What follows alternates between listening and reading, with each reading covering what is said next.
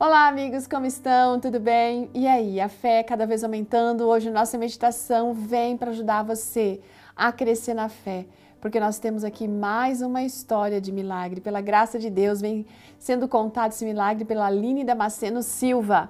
Ela é esposa de pastor, tem um filho, é formada em ciências econômicas, pedagogia e, no momento, olha, ela está cursando psicologia ainda. Bom, a história acontece no ano de 2015, quando o filho dela tinha 4 anos de idade. Ele teve que passar por uma cirurgia para retirar amígdalas e adenoides.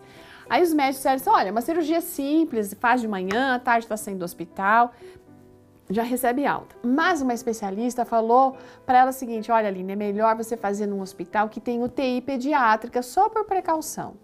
Então eles seguiram esse conselho, aguardaram mais três anos até que chegaram num lugar que tinha esse tipo de hospital com cirurgia, ou melhor, que tinha cirurgia, mas também tinha essa UTI pediátrica.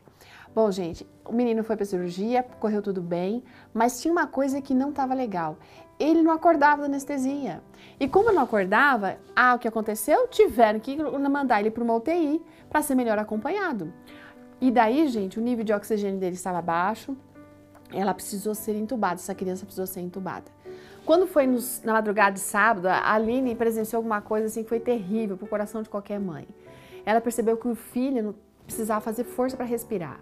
Chamou a enfermeira, a enfermeira falou que o tubo é, tinha para que ajudava ele a respirar tinha ficado fora do lugar. E aquele menino começou a endurecer o corpo, ficar roxo, revirar os olhos, gente, que coisa mais dramática. A, ela achou que ele estava morrendo e realmente estava. Então saíram, chamaram a médica e daí ela não pôde mais voltar para o quarto. A Aline ficou do lado de fora, ligou para o marido, desesperada, pedindo que orassem e eles clamando ao Senhor enquanto aquela equipe médica fazia de tudo, sabe? Massagem cardíaca para fazer aquele menino voltar. Enquanto eles clamavam a Deus, eles oravam ao Senhor para que o Senhor fizesse a vontade dele e que ajudassem eles a aceitar qual fosse a vontade. Mas naquele momento ela falou assim: Senhor, esse, esse menino foi um presente que o Senhor me deu. Então eu sei, o Senhor vai fazer o que for melhor. Ela começou a ter paz no seu coração, gente. 40 minutos depois, a médica retorna dando esperanças de que aquele garoto sobreviveria. Mas ela disse assim: Olha, eu não sei quais serão as sequelas, porque ele ficou cinco minutos sem respirar e sem o coração bater.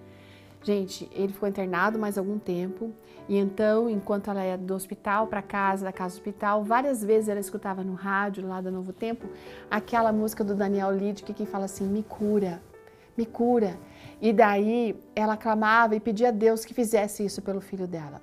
O garoto ficou 12 dias internado, oito desses na UTI. E, gente, ele saiu de lá sem nenhuma sequela, totalmente curado, graças a Deus. Sabe, a gente tem que ter coragem de pedir para Deus, a gente tem que aceitar a vontade de Deus, mas sim clamar ao Senhor.